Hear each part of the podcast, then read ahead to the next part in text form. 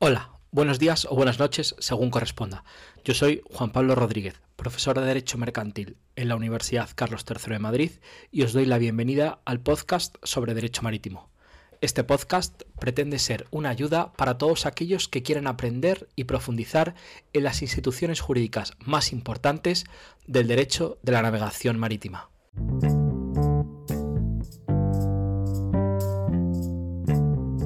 Quiero empezar esta segunda temporada del podcast sobre Derecho Marítimo hablando sobre la Asociación Española de Derecho Marítimo y en concreto lo voy a hacer con eh, Eduardo Albors. Eduardo es presidente de la Asociación Española de Derecho Marítimo, además es miembro del Comité Ejecutivo del CMI y socio fundador del despacho Albors Galeano y Portales, especializado en temas de derecho marítimo y seguros y con el que tengo el gusto de colaborar como abogado of counsel. Eh, Eduardo, buenas tardes. Buenas tardes, Juan Pablo. Un placer estar contigo y eh, felicitarte por esta iniciativa de estos podcasts que están siendo muy útiles y, muy celebrados en el mundo marítimo. Muchas gracias, Eduardo. Eh, pues quería hablar contigo y comenzar esta segunda temporada del podcast eh, hablando sobre, sobre la Asociación Española de Derecho Marítimo. Y la primera pregunta que te quería hacer es, bueno, ¿qué es la asociación y cuáles son sus objetivos y finalidades? Bueno, mira, la Asociación Española de Derecho Marítimo se fundó en el año 1949 y con el indudable propósito de integrarse en el seno del Comité Marítimo Internacional.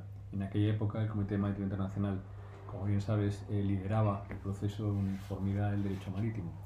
Y esa es un poco la idea que se ha mantenido siempre inalterada desde su incorporación. La, la asociación tiene como principal objetivo el estudio, promoción y desarrollo del derecho marítimo, así como la contribución a su uniformidad. Y alrededor de estos fines, como tú bien sabes, se definen otros complementarios y se dotan los medios necesarios para la consecución de los mismos.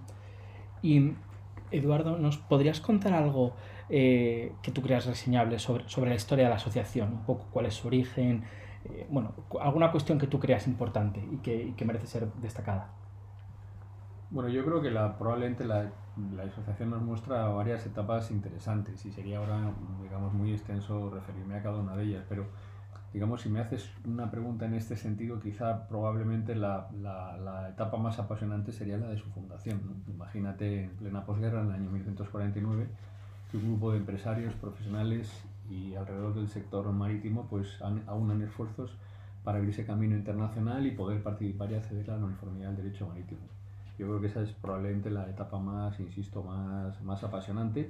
Eh, la asociación intervino por primera vez en el Comité Marítimo Internacional en, en, la conferencia de Nápoles en el año 1951. Precisamente en esa conferencia se discutió el texto de convenio sobre embargo preventivo de buques que luego finalmente se aprobó en conferencia de Bruselas en, en el año 1952. Pero en fin, esa sería de alguna forma la primera etapa sería probablemente la más, la más apasionante. Luego ha tenido etapas muy buenas y, desde luego ha desarrollado muchas tareas desde entonces, pero sería ahora muy largo detenerme más en este tema. Y un poco si nos puedes contar cuál es la estructura orgánica de la asociación, es decir, un poco, bueno, cómo está formada, por quién está formada, algo que nos puedas contar y que pueda ser interesante para, para la audiencia.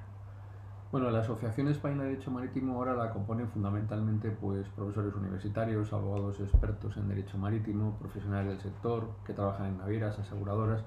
Tenemos una membresía ahora bastante amplia, ha mejorado mucho en los últimos años, pero vamos, la organización básicamente es la siguiente. El, órgano de máxima expresión es, es, es, la Asamblea, que reúne a, todo, a todos sus miembros y que tiene reuniones anuales y, y, luego sus órganos de gobierno pues están integrados en el comité ejecutivo, en la junta directiva, como lo quieras llamar, y se compone fundamentalmente una presidencia, dos vicepresidencias, una secretaria general, un tesorero y hasta seis vocales. En la actualidad, pues los miembros de la junta nos reunimos con, con mucha habitualidad, como probablemente lo sabes, para impulsar todos los proyectos que tenemos en, sobre la mesa. ¿no?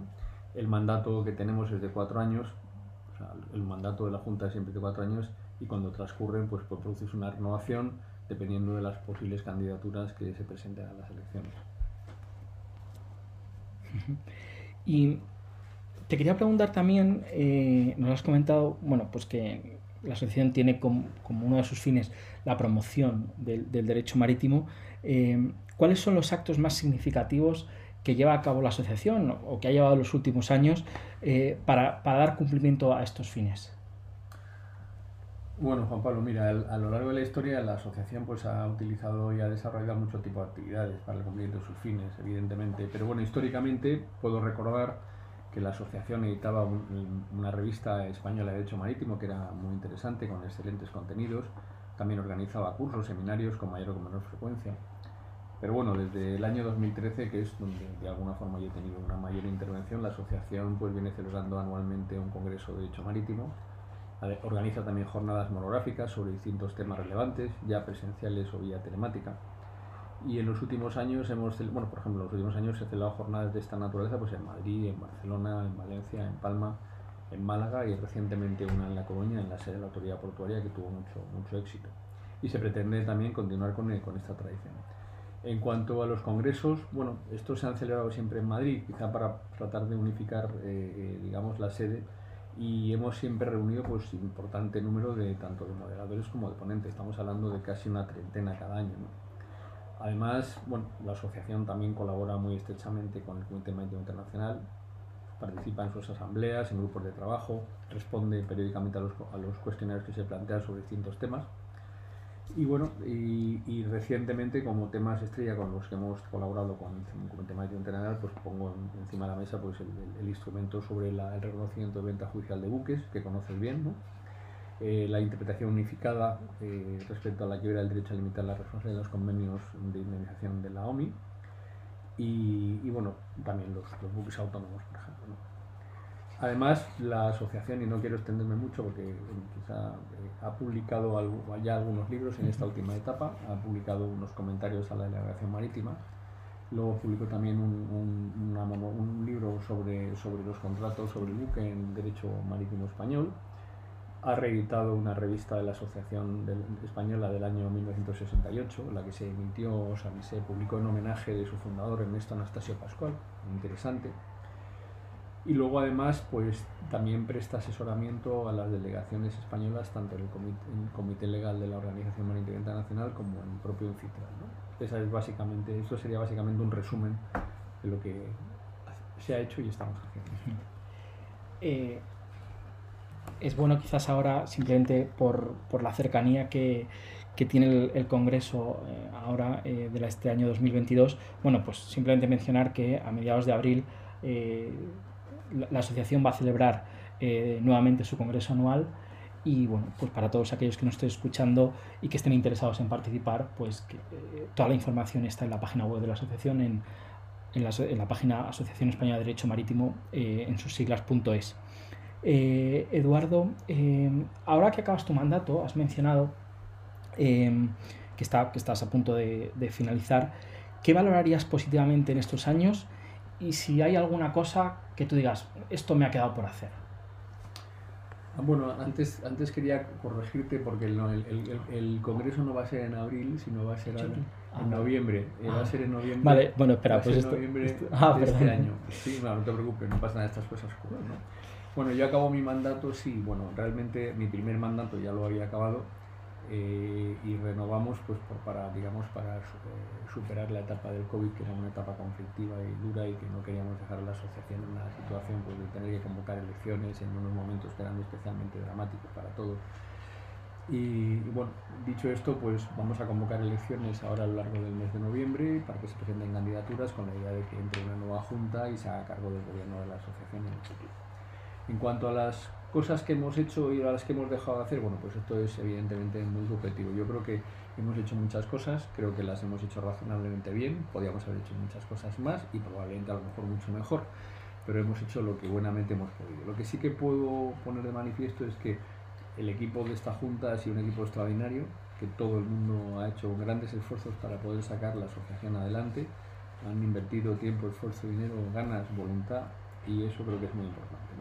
Y esto también hay que decir que empezó a, labrarse bajo la presidencia de Rodolfo González Lebrero en, en Paz Y ya eh, mi última pregunta es una pregunta mirando al futuro. Hemos repasado un poco el pasado, hemos repasado el presente, la sección. Em, y mi pregunta es, bueno, ¿cuál crees que es el futuro de la asociación española? Y en concreto, eh, ¿cómo ves tú la promoción y difusión del derecho marítimo en general? Bueno, yo creo que veo bien el futuro con carácter general. Me puedo plantear si en algún momento valdría la pena acercarnos más como asociación a la Asociación Internacional de Derecho Portuario, porque de alguna forma tenemos ahí una, delgada línea roja eh, que estamos entre ambos, ambas materias. Eh, de hecho, lo estamos haciendo por la vía de un acuerdo de colaboración. Pero bueno, yo creo que ahora con las nuevas tecnologías y todos los proyectos que hay encima de la mesa, eh, creo que hay mucho, mucho camino que recorrer para el derecho marítimo. ¿no? Piensa, por ejemplo, en el comercio electrónico, en los buques autónomos que probablemente van a demandar una revisión, actualización de los convenios internacionales con carácter general, el blockchain, incluso el metaverso. ¿no?